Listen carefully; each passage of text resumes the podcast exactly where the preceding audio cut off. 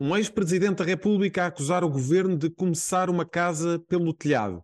Um aspirante a Belém a garantir que o seu navio não mete água. Um antigo inquilino da Casa Branca com medo de ser preso e dois presidentes que se tratam por querido amigo, com um deles a pedir paz. Estes e outros temas estarão em análise. É o episódio 95 do Maquiavel para principiantes. É um podcast do Jornal Económico da autoria do especialista em comunicação, Rui Calafato. Olá, Rui, muito bom dia. Estamos a gravar uma quarta-feira e uh, vamos começar por falar precisamente do desaparecimento de um empresário que era considerado um exemplo para a classe em Portugal. Olá, bom dia a todos. Uh, hoje estamos a gravar quarta de manhã, uh, privilegiadamente a minha parte em Sesimbra, portanto estou muito bem. Relativamente à questão do Rui Nabeiro, dizer as duas coisas que para mim são essenciais e que eu disse por telefone à CNN no domingo de manhã. Uma, é muito raro haver alguém unânime. Hoje, ainda hoje escrevi no, no meu, nas minhas redes sociais, de facto há sempre um ou dois anormais, daquelas coisas dos que eu já apelidei de exércitos do nojo nas redes sociais, vão tentar até falar de, lançar sujidade para, para, o legado de Rui Nabeiro e tudo, que é uma coisa que eu considero absolutamente nojenta, e de facto há uma série de gente que infelizmente vive na lama, não consegue sair dela e habitualmente uh, são gente, desempregados de longa duração e gente mal formada, que infelizmente tem nada a fazer. Uh, e portanto, Rui Nabeiro é uma pessoa que há provavelmente duas, dois portugueses que são quase unânimes. Um é Ramalhianos e outro Rui Nabeiro. Rui Nabeiro partiu com mais de 90 anos e Rui Nabeiro foi de facto essencial na questão da ligação à terra. Portanto, ele podia ter há muito tempo ido para outros para outras geografias, colocar a sua fábrica, a sua, o seu negócio e decidiu sempre ficar na sua terra, empregar a terra toda, toda com bons salários.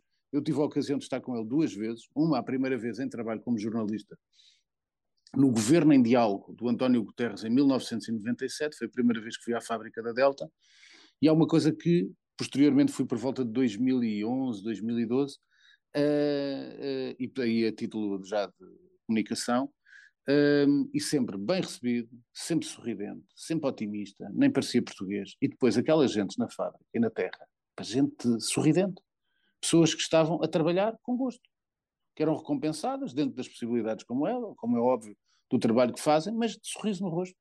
E, portanto, levando a sua marca para a frente. E é esse é o outro ponto que eu acho muito importante, Rui. Nós temos uma série de empresários ecos que temos de sobra. E, infelizmente, não temos 100 ruinabeiros, porque se tivéssemos 100 ruinabeiros, teríamos outra relação dos portugueses com os empresários, e, portanto, seríamos com certeza melhores. Mas o que é mais importante é que, de facto, em Portugal não há marcas portuguesas. E a Delta Cafés, o Grupo Delta, é de facto uma das grandes marcas portuguesas que consegue uh, exportar.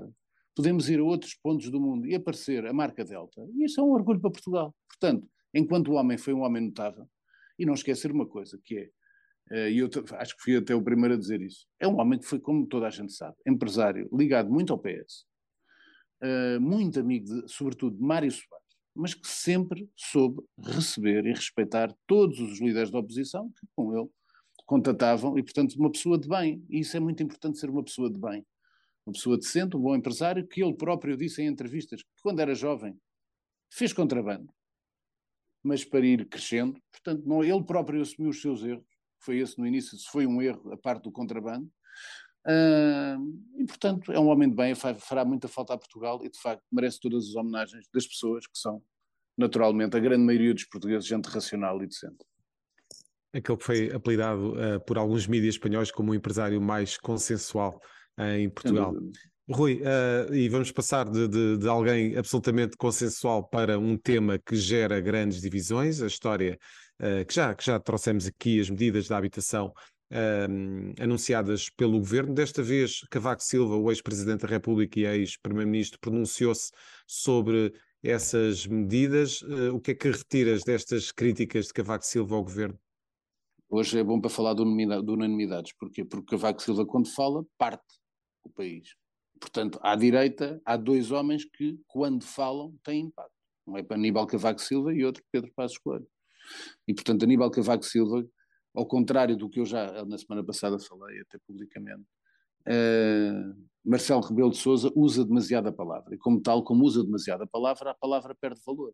Contrário de Aníbal Cavaco Silva, foi sempre um homem que, para lá de não ser nunca, foi um comunicador exímio, e como não ser, por não ser um comunicador exímio, muitas vezes refugiava-se no silêncio. Ora bem, quando fala, as suas palavras logo têm mais impacto. Isso é uma coisa, é uma lei base de comunicação. Uh, e como tal, o que Cavaco foi dizer uh, foi que uh, até deu aquela sugestão do governo se agarrar à credibilidade das, das autarquias. E é bom que se diga, porque depois houve uma série de pamonhas, agora até há um agora na SIC Notícias, há um pamonha que apareceu agora de paraquedas, que alguém o meteu lá, se calhar se continuar a aparecer, depois terei que dizer quem é que o meteu lá, a defender o governo por tudo e por nada. O senhor que já foi secretário de Estado. Não me lembro do nome, confesso sinceramente, lembro-me apenas da, da, figura e da voz de pamonha, que é uma, uma expressão que eu gosto de usar, para, para, considerar o ridículo. E, portanto, quando é lançado o PER, estas pessoas não sabem uma coisa que é a seguinte.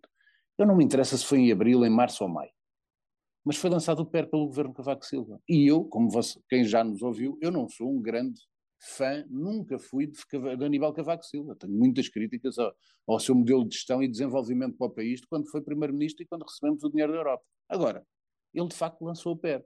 Agora, diz-me uma coisa, Zé Carlos, e quem nos está a ouvir. Mas acham, ao lançar o PER, que de imediato a habitação é feita em três meses? Vou dar um exemplo. Quem é que negociou para sair aquelas pessoas todas que estavam no Vale do Jamor para depois fazer habitação social? Foi o Isaltino Moraes em Lisboa. Quem é que depois desenvolveu o que era o PER na sua essência e que deitou as barracas abaixo? Foi João Soares do PS. Portanto, as autarquias, com certeza que depois foram as autarquias com o apoio lançado pelo governo, não foi o governo que andou a construir casas em três meses. Portanto, quando houve reportagens que eu vi, passado dois anos e não estava nenhuma casa construída, mas constroem-se casas assim em um mês. Quem é que faz este jornalismo? Desculpem lá, pá. Portanto, é natural que Cavaco Silva tem a ver esse mérito, mas não foi ele, ele deu aso, é como agora, vou dar um exemplo.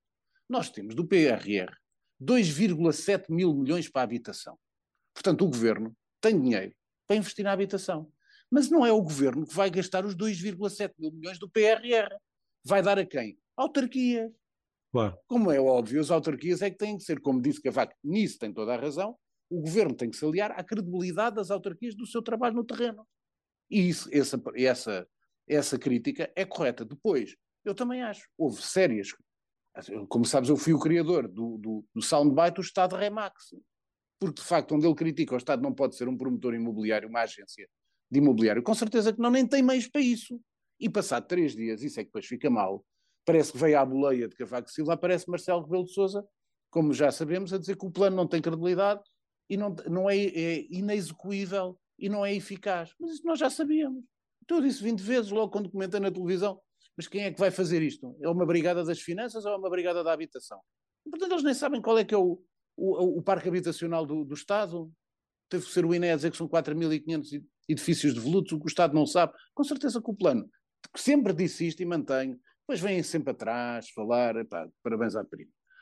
Uh, o plano tem com certeza boas intenções para tentar a, ajudar na, na, na, questão da habitação e por isso é que a segunda fatia do PRR, desenhada pelo atual Ministro da Economia e apoiado pelo Governo, é a habitação. Portanto, eu acho isso positivo de se dar esse impacto à habitação, porque é uma enorme carência, tanto de compra de casas ao alcance das pessoas, como do próprio arrendamento. Agora, quando entraram na questão do arrendamento coercivo, como eu disse na altura, logo, na CNN, era pôr a mão dentro de um vespeiro. E foi o que vai acontecer. O plano foi contaminado pela questão do arrendamento coercivo. Havia boas ideias, havia boas intenções. A partir dali, está exposto à crítica. A partir do momento em que o, o nome forte da direita critica e o próprio Marcelo Rebelo de Sousa vem a seguir dizer o mesmo, acho que efetivamente, e eu, enquanto proprietário, estou descansado. Aliás, estou aqui em Sesimbra, que é a minha segunda casa. Enquanto proprietário, uh, estou descansado porque sei que este plano efetivamente não vai haver. O que é que eu acho que tem que haver? Tem que haver investimento na habitação, tem que ser as câmaras de facto a desenvolver esse, esse, esse investimento também, e isso é necessário para as pessoas. Mas tem que ser isso com rendas que, controladas, se houver habitação social com rendas controladas para as pessoas, dentro das possibilidades de, dos fracos salários que são pagos em Portugal. Agora, como é óbvio, a habitação vai continuar a ser um problema. Isto foi quase um cravo na lapela do governo, que afinal vai ser um cravo que é um cravo, é, é quase uma rosa com espinhos, em vez de ser um cravo na lapela.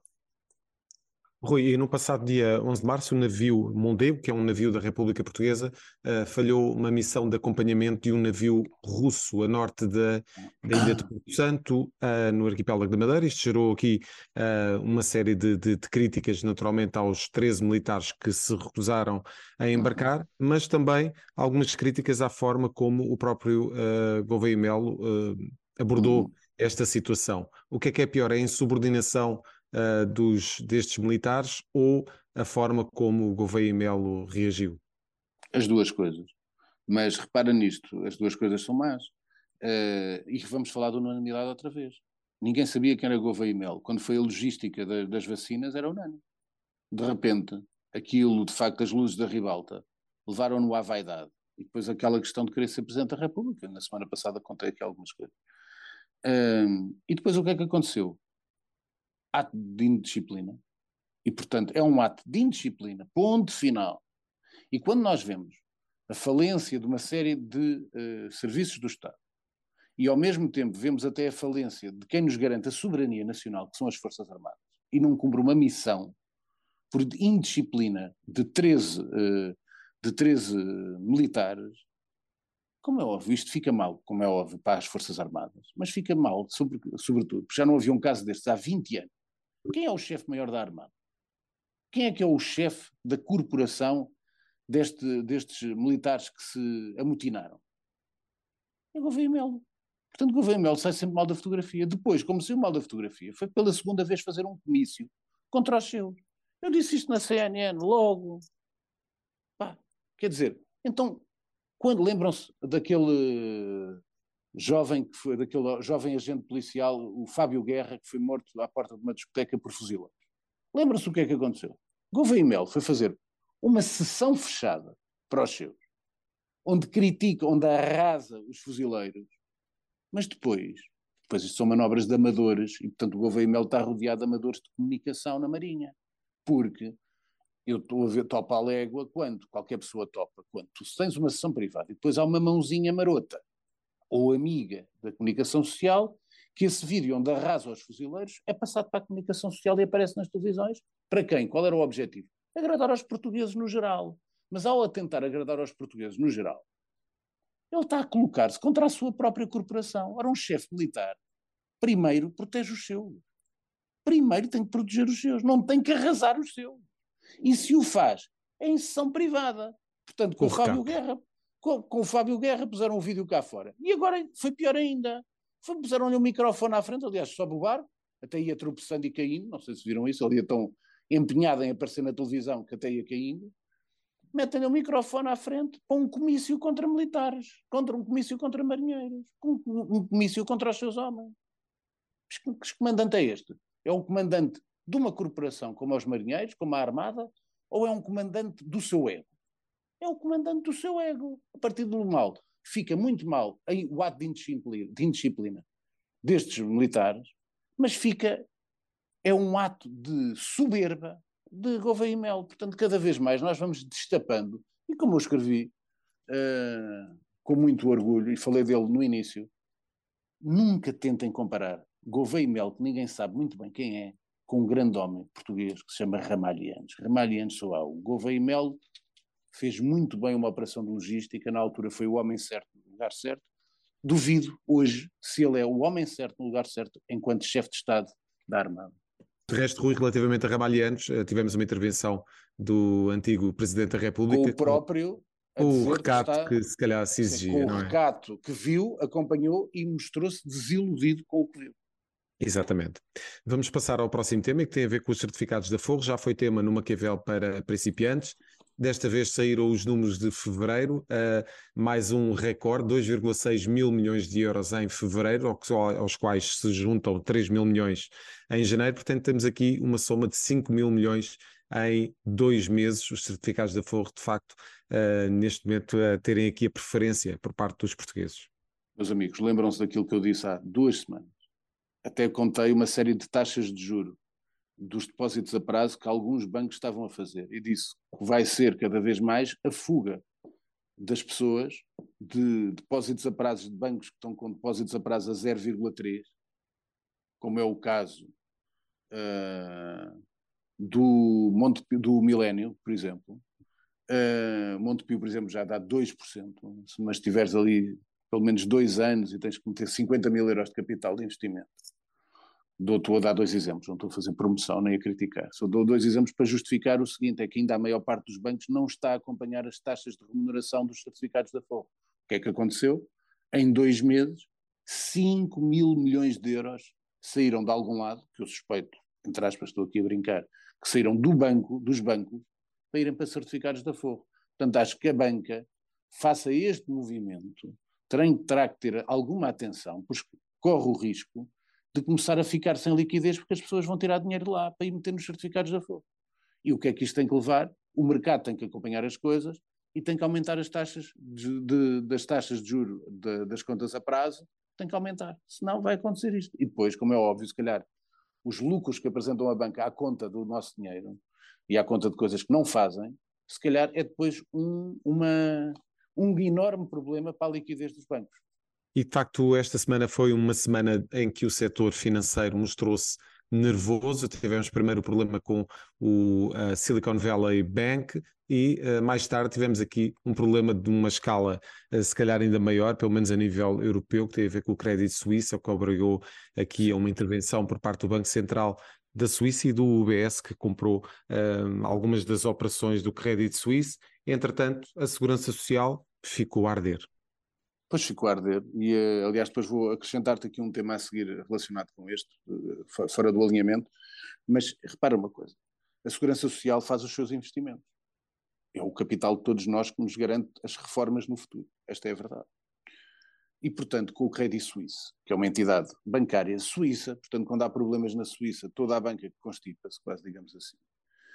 Hum, a Segurança Social Portuguesa perdeu 2,6 mil milhões de euros. Uh, o que é que isto significa? Uh, que, lembras-te quanto é que é a fatia da, para a habitação do PRR? 2,7 mil milhões de euros da bazuca. É quase a mesma coisa. Portanto, é só para explicar às pessoas que é muito dinheiro. Claro que dizem as pessoas que estão preocupadas, 2,6 milhões de euros é muito dinheiro.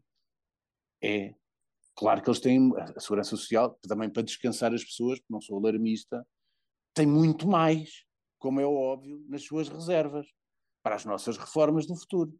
Portanto, não, o, o, nós de repente não ficamos sem dinheiro, não. 2,6 mil milhões de euros é muito dinheiro. E é um rombo, como fez capa, até o teu colega do Jornal de Negócios foi capa, foi, uh, é um enorme rombo, ao contrário de alguns uh, cartilheiros do governo uh, que acham que isto não, porque como a, Segurança Social tem muito dinheiro, isto é só ali, é como se fosse 500 euros. Isso é cartilhas. É muito dinheiro. Pá, pronto, sabemos que está lá muito dinheiro, mas é muito dinheiro que é perdido. É um rombo na Segurança Social, ponto, final. Portanto, escusam de vir com cartilhas. É ridículo tentar enganar as pessoas. E, portanto, foi um rombo. Há lá muito dinheiro, não ficamos preocupados com isso, mas é um rombo. Sobre outro sinal, agora ao contrário do governo, e aí o governo tem todo o direito de criticar, eu gosto de equilibrar as coisas. Quer dizer, hoje é capa do Jornal Notícias. O Tribunal de Contas, sempre tão, tão vivaço uh, a apresentar uma série de juízos e valores sobre compras do Estado, etc. E depois fica-se a saber que o Tribunal de Contas, afinal, que é tão crítico em algumas coisas e que fala de concursos públicos e não sei o quê, portanto, 74% das compras feitas, portanto, compras feitas para tudo, todas as decisões de compras de gastos tri do Tribunal de Contas, 74% são por ajuste direto. Bem prega Frei Tomás, quer dizer, uh, tanta conversa, e afinal depois, então, nem, então o Tribunal de Contas não faz concursos públicos, faz por ajuste direto, tem amigos também, como depois lança a suspeita nas autarquias, nas, nas câmaras, como depois há essa suspeita popular, quando se fala em ajustes diretos, que o ajuste direto, como tu sabes, quem nos ouve sabe, por vezes é para ser, tem um critério que tem a ver com rapidez e de confiança quando se escolhe uma pessoa. Porque se abrisse um concurso público, ou se faz uma, ali uma manigância, se tu abres um concurso público e aparecem cinco candidatos, se calhar a pessoa que tu queres escolher porque tens confiança para desempenhar tal tarefa, não ganhava porque aparece um maluco a dizer desempenha por metade do preço. E às vezes esse critério de rapidez tem que haver bom senso na análise dos concursos públicos, seja por uh, concurso aberto, seja por ajuste direto, porque há ajustes diretos que são positivos, porque senão demora tempo uh, as coisas a executarem-se em Portugal. E, portanto, bem prega Freire Tomás, afinal tanta conversa, e afinal o Tribunal de Contas também recorre em 74% das suas compras aos ajustes diretos. E se calhar precisamos aqui de uma auditoria também ao Tribunal calhar, de, para perceber como é que estão a ser feitos estes concursos públicos. Passamos para os temas internacionais. Começamos aqui com Donald Trump uh, a alertar os seus apoiantes de que provavelmente vai ser preso uh, nos próximos dias, seria ontem, uh, aparentemente não aconteceu, mas uh, o que está aqui em causa é uma acusação relacionada com um suposto pagamento feito Sim. a uma antiga estrela porno. Porno, Stormy Sim. Daniels, que Sim. está aqui a gerar uma autêntica tempestade. Provavelmente num copo d'água, não é, Rui? Era. Bem, olha, eu vou, se me permites, eu vou agarrar agora no Internacional e sigo tudo de seguida, se não, não houver problema para ti. Ora bem, do Donald Trump, primeiro é a coisa, quem ouve isto que ele vai ser preso e tal, as pessoas ouvem, às vezes só leem rodapés de telejornais e não leem jornais nem nada disso, e acham que pode ser alguma coisa ligada até com a invasão do Capitólio ou alguma negociata, não, é por uma questão quase do silenciamento de uma estrela porno que se constava que ele teve um caso com ela, etc. E portanto ele anunciou aos seus caricatos, se for preso, por causa de uma questão de uma, de uma, de uma coisa como esta. É caricato, até pode acontecer, a lei americana pode levar a isso. Mas é caricato quando há outros temas, de facto, que marcam a América. O próprio Ron DeSantis, que foi convidado para ir à Ucrânia, porque é o primeiro já a dizer, e até seguindo o que diz Donald Trump, que não se pode estar a dar cheques em branco uh, para se pagar a defesa da Ucrânia, e portanto tem que se ter algum cuidado, e há, portanto, uma visão mais isolacionista dos Estados Unidos. E depois, na sequência disso, vimos de facto o árbitro, a pessoa que neste momento tem mais poder no mundo. Claro que os Estados Unidos têm, mas em termos de figura, mais do que o próprio Joe Biden, vem Xi Jinping, onde tu vês até fotos, todos já vimos, o próprio Putin de joelhos, quase, a beijar-lhe a mão, parecia o padrinho.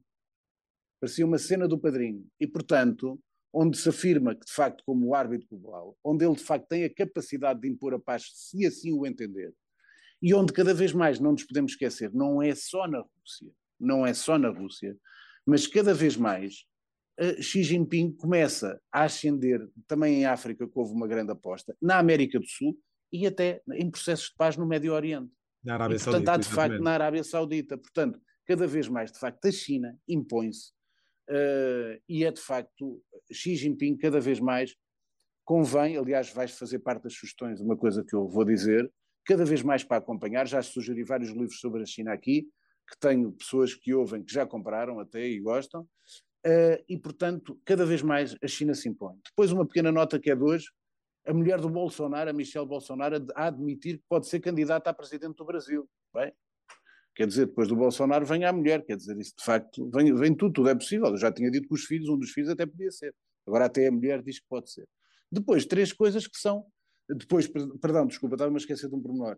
A parte da França, que de facto Sim. passou o teste e, portanto, já não houve a moção de censura, foi, eh, foi, foi, não foi chumbada, a moção de censura que foi posta foi chumbada, continua apesar da ingovernabilidade e do conflito nas ruas e, portanto, vai ser muito difícil para Macron passar este labirinto. Agora, três temas que são mais curtos. Um, que nos assusta. Porquê? Porque depende dos, dos programadores. Portanto, a nova versão do famoso já chat G, GPT, GPT-4, GPT-4 foi uh, ficou na, na, no, portanto, na candidatura dos jovens que entram na ordem dos advogados nos Estados Unidos, ficou entre os 10 melhores. Portanto, inteligência artificial tão forte como uma pessoa normal. É que, qual é aqui o grande dilema que vai ser, vão ser as grandes discussões para o futuro? É quem é o programador que faz o chat CGPT consoante as novas versões? É uma pessoa do bem, é uma pessoa do mal, tem uma visão de esquerda, tem uma visão de direita, é politicamente correto, é politicamente incorreto, portanto vai ser muito curioso depois os lados até éticos ligados ao chat GBT. Depois, é pá, coisa que eu considero absolutamente risível, ridículo, que é a questão, nos, de, em Inglaterra, em alguns estados, em alguns condados, etc., eh, não estados, perdão, uh, as bibliotecas estarem a, a pôr para, para esconder obras da Annie Blyton, fez os cinco, nós vemos, em que algumas expressões consideram ofensivas. Vou só dizer uma das expressões que eles consideram ofensivas e, portanto, uma pessoa podia ficar ofendida se lesse uma criança aquilo. Porquê? Como te lembras, havia quatro, quatro jovens, duas raparigas e dois rapazes e o cão, o Tino. E a jovem, que era a Maria Rapaz, era a Zé. E a Zé várias vezes ia, pá, não sejas idiota.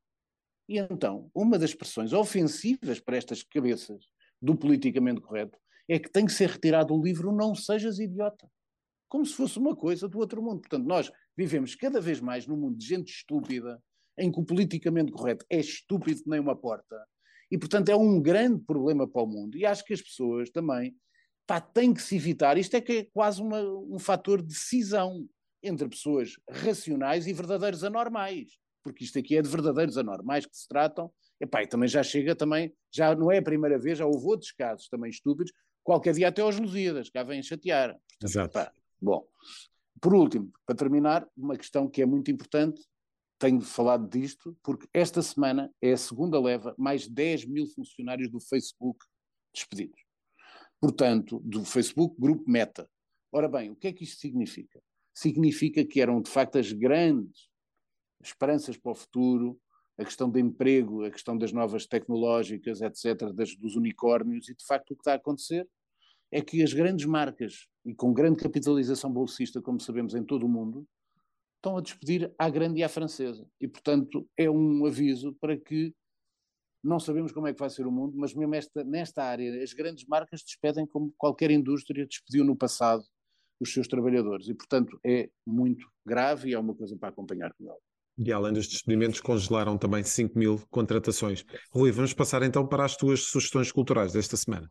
Ora bem, como eu citei há uns, há uns tempos, primeiro, uh, vou, antes disso, vou às séries. Esta semana, eu estou em Sesimbra, estreia-se hoje, eu não posso ver, na Disney Plus que eu já tenho, uma série que eu tenho uma grande, grande curiosidade em ver. Italiana, chama-se Lora. Lora era um jornal onde apareceu pela primeira vez a palavra máfia. Portanto, é uma série que eu quero acompanhar, séries italianas habitualmente têm sido bastante boas. E na HBO Max, quem tem e quem gostou, é a segunda temporada daquela série Yellow Jackets, que fez muito sucesso, sobretudo nos Estados Unidos, cá em Portugal.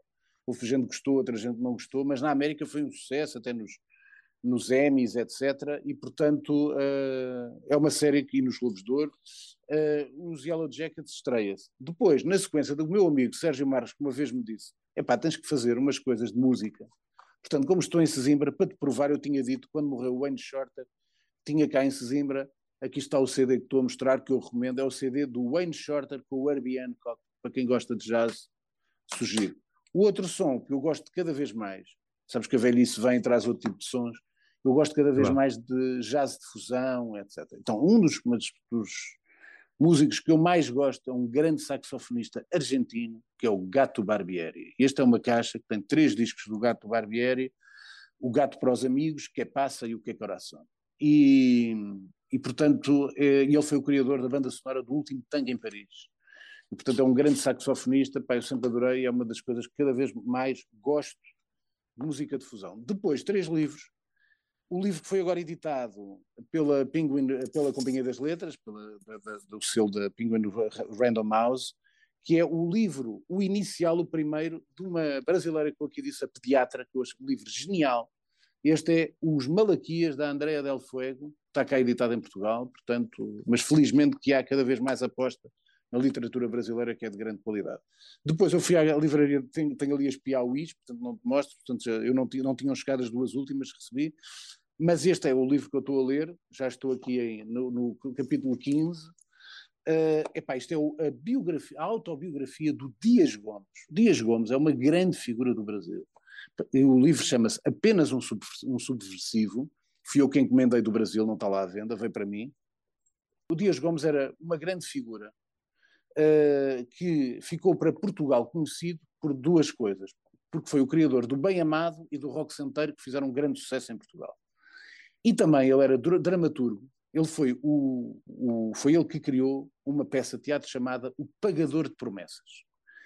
E o Pagador de Promessas, depois realizado pelo Anselmo Duarte, aliás, ele conta a história da inveja de uma série de cineastas brasileiros uh, por ter sido Anselmo Duarte, que era um galã da porno-chachada, uh, e que ganhou, foi o primeiro a ganhar, a Palma de Ouro do Festival de Cannes. E, portanto, O Pagador de Promessas é um grande filme, com o Leonardo Vilar e com a Glória Menezes, preto e branco, recomendo para quem puder ver. E, portanto, esta biografia, esta autobiografia está-me a, a, ser muito divertida de ler. Por último, como falei na China, e como tu vês cheia de papelinhos aqui, bem coisa, cheia de anotação. A China, a China depois de mal, do Frank Dicotter, que tem outros livros também importantes sobre, sobre a história atual, a ascensão de uma superpotência. Este livro saiu na semana passada, já o acabei, está aqui todo marcadinho. A China depois de mal, Frank Dicotter é holandês, pá, e recomendo vivamente, pá, é de temas e debates, portanto, para quem acompanha a questão da China, tem de face toda a evolução desde o Mao, do Deng Xiaoping, depois para o Xi, explicar um bocado, portanto, não se fixa só no Xi. Grande parte do livro é exatamente a passagem do que era o lado comunista puro e duro de Mao para o lado da economia de mercado com o Deng Xiaoping. E, portanto, recomendo vivamente este livro. Muito bem, Rui, vamos fechar então com a pergunta da semana. A pergunta da semana é quando é que os bancos ligam aos clientes. Portanto, nós continuamos a pagar à grande e à francesa taxas e taxinhas, comissões de manutenção para, para a banca, que depois lhes dão imenso jeito para mostrarem os lucros que têm mostrado, e eu não sou contra os lucros, acho muito bem que os bancos tenham lucros, mas o problema é o atendimento ao cliente, tanto por telefone, tanto como ao balcão, tem sido uma vergonha. E como é óbvio, tenho que dizer sempre, há sempre honrosas exceções que já me ajudaram 20, 50 vezes, mas depois há verdadeiros mentecaptos no balcão dos bancos que só prejudicam os clientes e levam a que os clientes tenham vontade de tirar o dinheiro de lá e se calhar meter nos certificados da Forro. E é assim. Obrigado, Rui. Até para a próxima para a semana. semana. Fechamos assim uma cavel para principiantes. Ouça e acompanhe este podcast no Spotify, Google Podcasts e Apple Podcasts. Este é um programa de autoria de Rui Calafate, conta com a condução de José Carlos Lourinho e o cuidado técnico é de Nuno Braga. A música está a cargo de Casper. Fechamos o manual. Até para a próxima semana.